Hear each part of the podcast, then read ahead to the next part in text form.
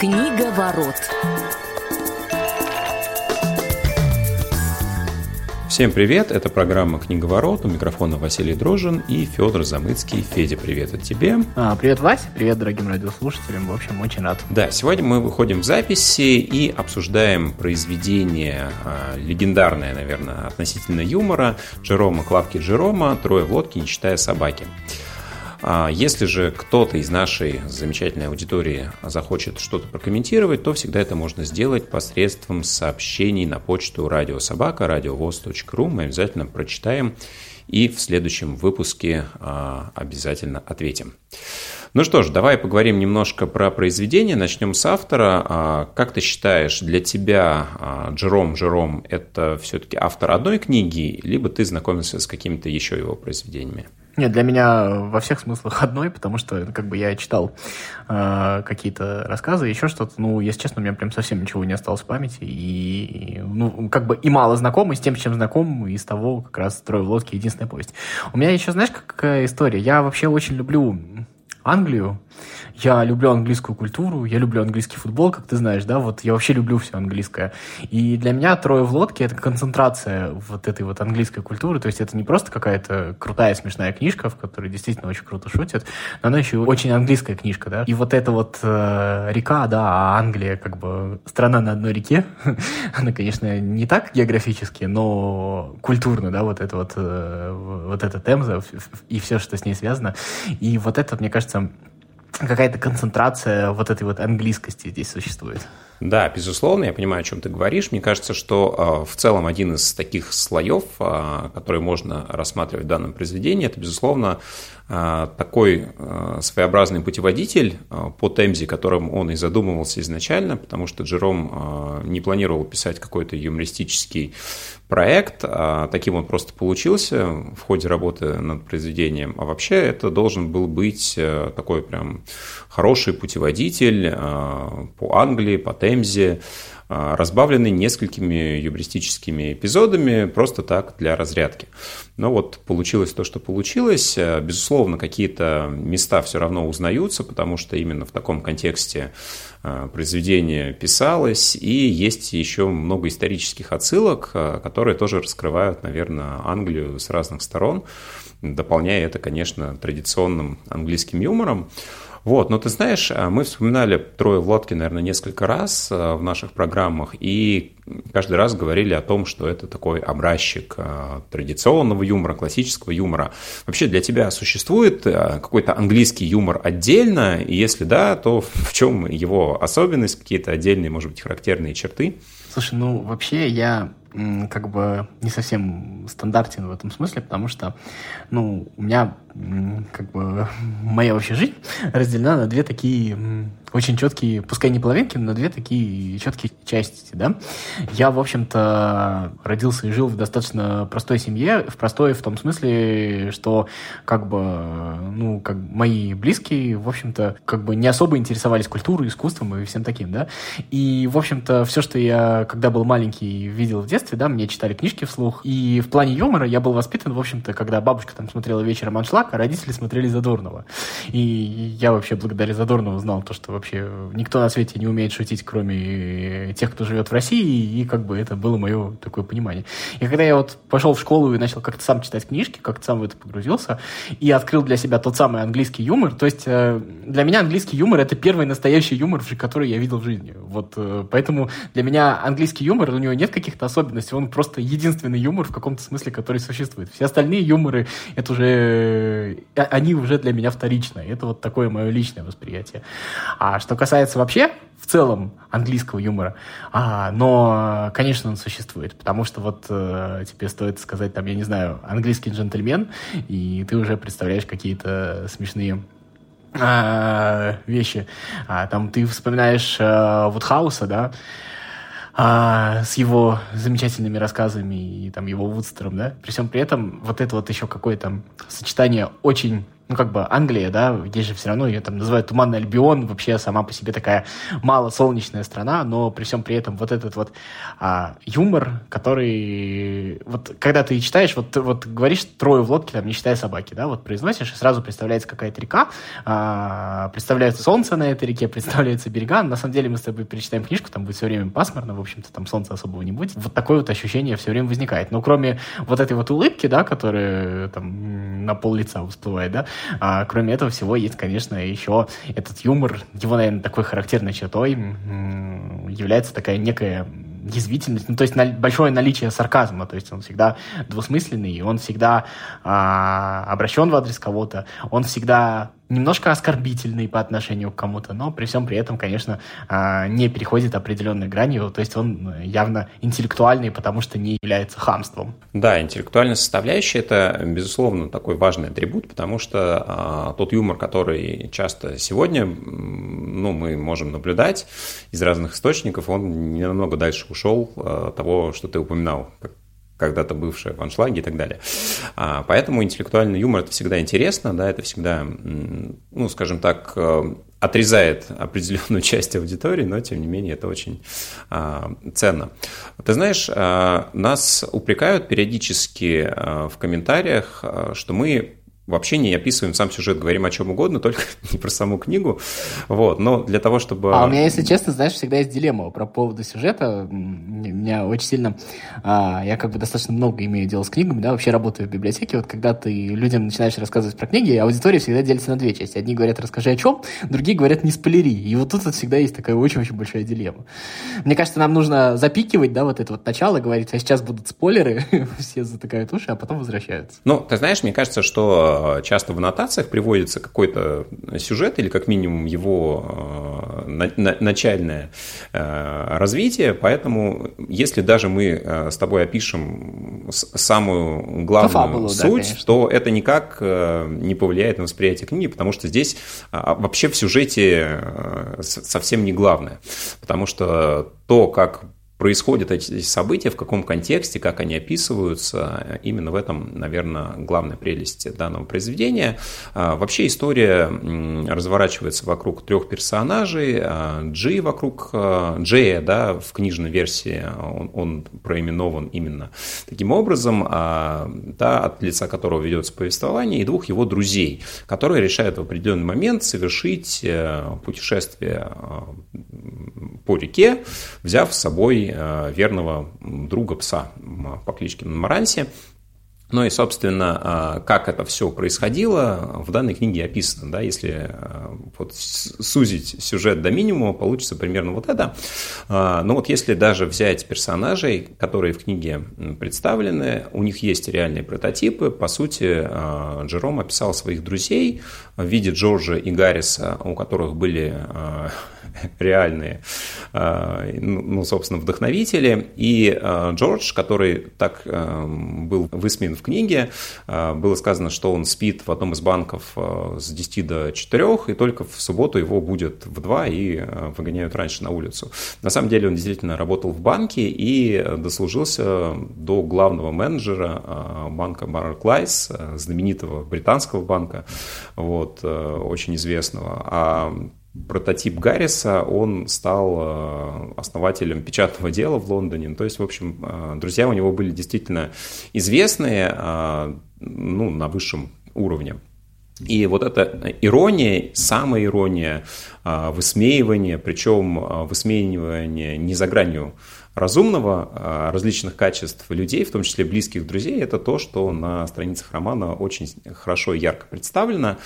Ну и, наверное, можно какие-то моменты проиллюстрировать. Э, я думаю, что здесь э, любимых мест в романе найдется огромное количество. Слушай, ну я бы еще добавил, я вот, честно говоря, иллюстрирую какие-то отдельные, я сейчас не могу прям для себя выделить какие-то особо любимые места. Я бы еще добавил э, тот контекст, который, мне кажется, здесь существует. Э, это контекст того, э, что это не только насмешка над собой и над своими друзьями, но это насмешка над, ну, как бы сегодня сказали бы то, что это над целым классом офисных работников, которые, в общем-то, э, недееспособны, как только попадают в нестандартную для себя ситуацию, да, а, в общем-то, оказаться в весельной лодке и, грубо говоря, в дикой природе многие недееспособны. И там есть еще момент, вот, наверное, самая смешная история, да, когда у них перечисляются болезни, которыми они болеют.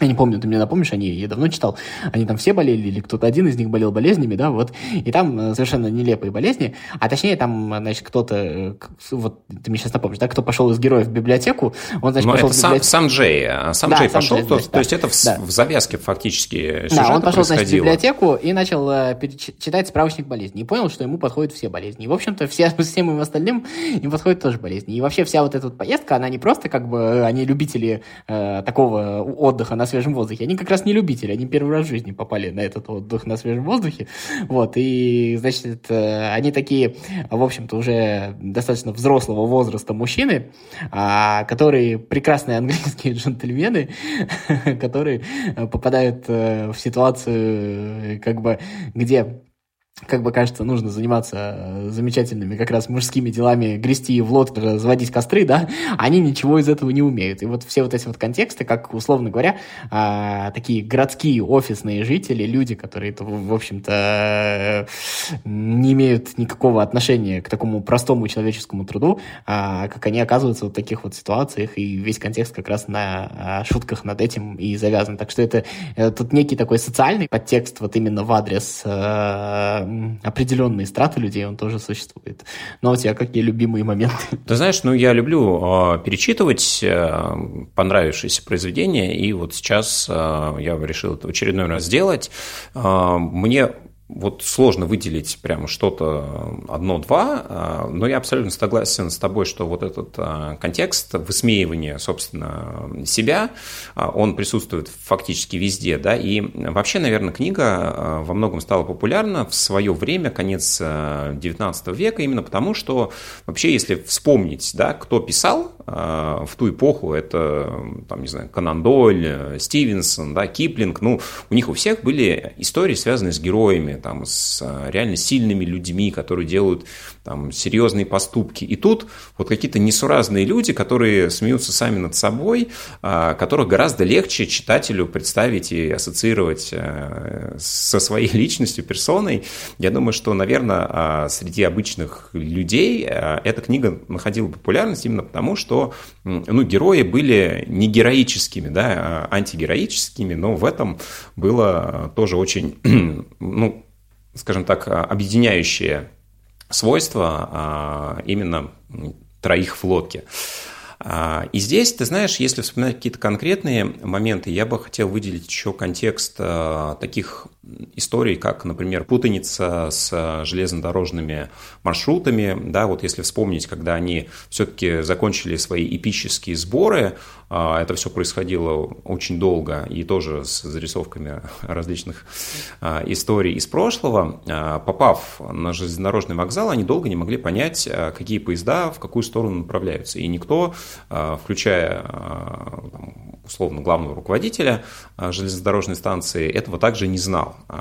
Поэтому они вышли из ситуации следующим образом, просто дали денег машинисту, который повез их в нужную точку. Но на самом деле этот поезд должен был ехать совершенно в другой город, о чем потом уже выяснилось.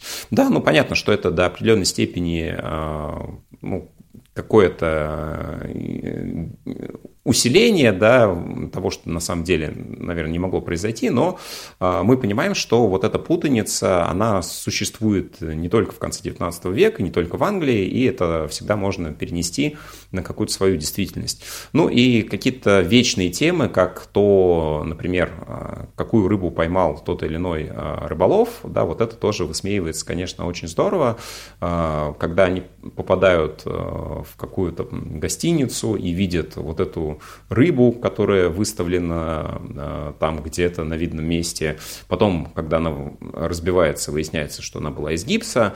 Но а, до этой э, секунды каждый заходящий, узнав, что они в этом трактире проездом, э, рассказывает, как он эту рыбу поймал, при каких обстоятельствах и так далее.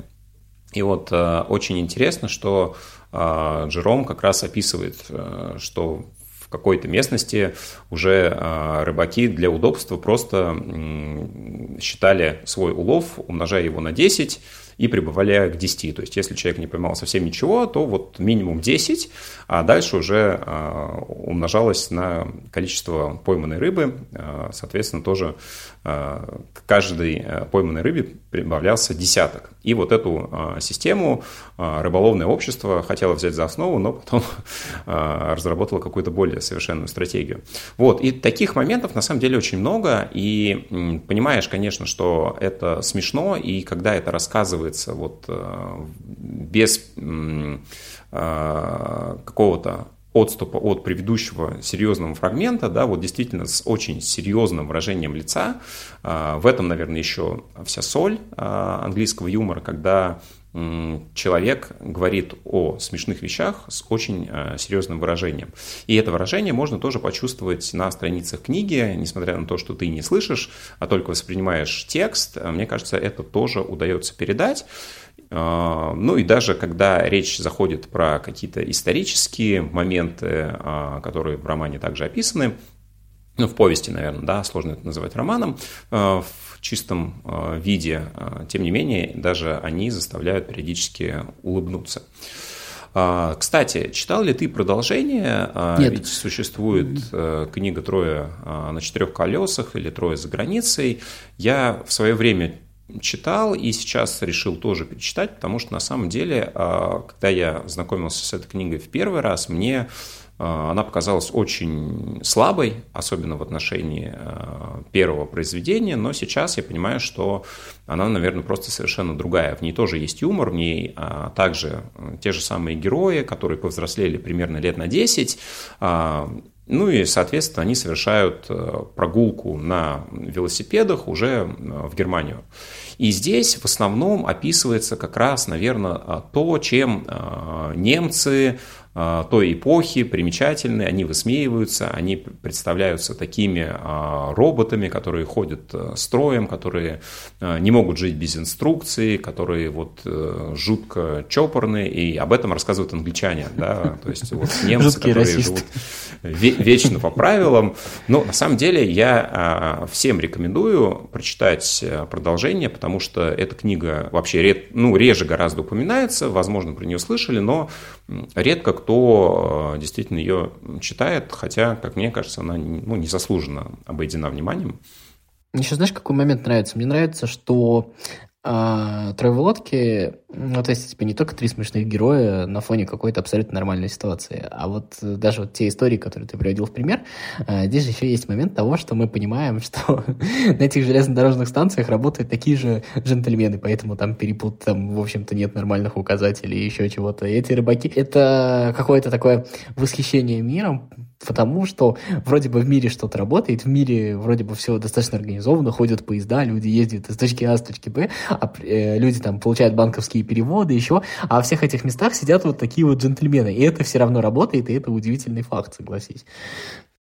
Да, но таких вечных тем много, да, если вспомнить, э, как высмеиваются прогнозы погоды, да, когда история описана условно, послушав прогноз э, погоды, который обещал э, жуткий ливень, да, никто из героев не собирается идти и мимо видит, как идут э, на какие-то пикники прохожие, и вот они так злорадно думают, ну вот сейчас их дождь застанет, и они вернутся домой все мокрые, проходит весь день, они уже возвращаются назад, и они думают, ну вот сейчас уже дождь их точно застанет врасплох, им негде будет скрыться, а на следующий день, когда они решают сами все-таки, а, опять же, согласно прогнозу погоды, отправиться куда-то а, на воздух, а, весь день льет дождь. И очень хорошая история с барометром, если ты помнишь, также он там показывал погоду, и вот эти джентльмены пытались решить, какую же все-таки неделю, год и время он имеет в виду, и пытались подстроиться под то, что, собственно, барометр показывал на тот момент. Но знаешь, если говорить про продолжение, которое а, в целом тоже, как мне кажется, достаточно интересно, но на более серьезном уровне а, все-таки написано, да, здесь Джером отошел, ну, наверное, от а, набора да, каких-то историй. Здесь он рассуждает, и в том числе рассуждает про социальный строй, и делает а, определенные предположения а, по поводу немецкой действительности, кайзеровской Германии на тот момент, которые а, ну, с удивительной точностью, но спустя там, полвека сбылись.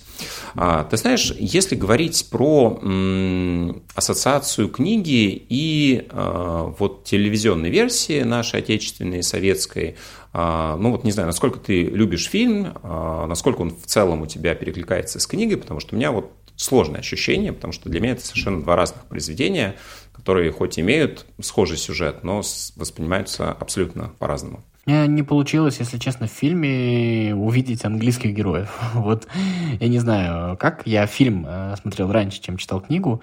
И, ну, наверное, как бы я был маленький и смеялся над какими-то моментами, но мне при всем при этом как бы а, когда я прочитал книгу, это было какое-то совсем другое произведение, потому что, ну, у меня не ассоциируются вот э, актеры, которые играют в фильме, с книгой. Вот не знаю. То есть, как бы я, э, ну, кроме сюжетных совпадений, вот чисто фактических, я других совпадений не нахожу. Мне кажется, это совсем другие характеры. Но, во всяком случае, я их так увидел. Ну, здесь нужно сказать, что даже если брать а, чистый сюжет, то в фильме присутствует вот эта любовная линия, а, да, путешествующие девушки, да, которых в книге не было, да, то есть вот это такое вольное допущение, хотя есть э, британская экранизация, в которой вот э, эта линия тоже есть. Возможно, как раз телеверсия использовала э, экранизацию, больше взяла за основу, чем э, книжный источник. Я, кстати, как раз наличие вот этой любовной линии понимаю. То есть мне кажется, что э, в реальности там, э, ну, как бы с- снимать кино не на чем, вот если честно. Ну, то есть э, даже весь юмор, вот то, о чем мы с тобой говорим, я не очень понимаю, как его изобразить. Ну, то есть вот в кино это, наверное, какое-то высшее режиссерское мастерство бы было, но он все-таки текстовый какой-то. И вот эта любовная линия, она, конечно, доукрашивает эту историю, доводит ее до ума. Потому что, ну, э, как бы я вот не вижу здесь сюжета сюжета для экранизации. Мне кажется, она сама по себе напрашивает. То есть зачем это делают режиссеры, я понимаю. Но вот э, как бы а, э, вот этот вот советский фильм, да, а, это все-таки история про каких-то явно не английских людей. Ну, да, я соглашусь. И а, в целом по поводу юмора у меня вот э, в в фильме все-таки я его нахожу гораздо меньше, чем в книге. И даже если брать одни и те же зарисовки, как, например, а, дядюшка Поджер а, вешал картину, если помнишь, да, это есть и в фильме, и в книге, то, честно говоря, ну вот э, в фильме меня эта сцена совершенно как-то не захватила, но когда я ее читал, да, и вот перечитывал несколько раз, это, конечно, ну, отдельный эпос. Возможно, это не получается так передать, но, как мне кажется, здесь можно было использовать какие-то другие находки. Вот, э, фильм, не могу сказать, что прям мне не нравится, но вот я его вообще отдельно воспринимаю, потому что я, если честно, вот, будучи подростком, не хотел читать «Строй в лодке», потому что мне казалось, эта книжка будет скучной. Вот фильм такой какой-то, ну, тоже достаточно затянутый, как мне кажется, по динамике. И вот книгам, я думал, что будет такой же, и вот я прям вот э, долго сопротивлялся, потому что мне советовали, говорили, почитай, там смешно, там интересно, но я себя перебарывал, и когда все-таки это получилось сделать, я действительно не пожалел, потому что, ну, безусловно, книга гениальная для своего времени, и а, вот эти вещи, они а, примечательны тем, что их всегда можно абсолютно на любой промежуток времени а, примерить, независимо от того, в Англии же вы живете, в России а, или в Африке, да, все равно какие-то вещи будут одинаково смешны, абсолютно, я думаю, для каждого человека. Но при всем при этом, я не знаю, согласишься со мной или нет, для меня все-таки стилистическая часть э, повести, она самая ценная. Если бы дело не происходило не в Англии, а не с английскими джентльменами, то есть, условно говоря, то мне кажется, что вся изюминка теряется. То есть вот здесь вот э, именно вот этот вот момент именно стиля, он все-таки первичен, а все остальное, оно уже отходит на второй план. Ну, согласен, то, как это подано, да, то, в каком контексте, а, оно, наверное, и создает итоговую картину. Если просто набрать различных смешных историй и соединить их в один сборник, ну, наверное, получилась бы совершенно другая книга с другим смыслом и совершенно другим восприятием.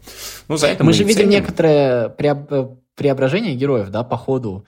Ведь э, они в какой-то же момент начинают как бы ну, как тебе сказать, немножечко страдать от своей нелепости. То есть они немножечко э, сокрушены то есть мы над ними, конечно, смеемся, и, они, и вроде бы мы видим постоянные вот эти вот э, неудачи в каком-то смысле, и в какой-то момент они их почти доводят до точки, да, но в итоге они выбираются, и в том числе благодаря вот этому вот юмору, что ли. Но, как мне кажется, эволюцию можно проследить как раз, а, прочитав продолжение. Еще раз советую, ну, в общем-то, наверное, все а, части советую вам прочитать, если вы этого еще не сделали. А, это, безусловно, интересное чтение, от которого вы, уверен, получите получите удовольствие.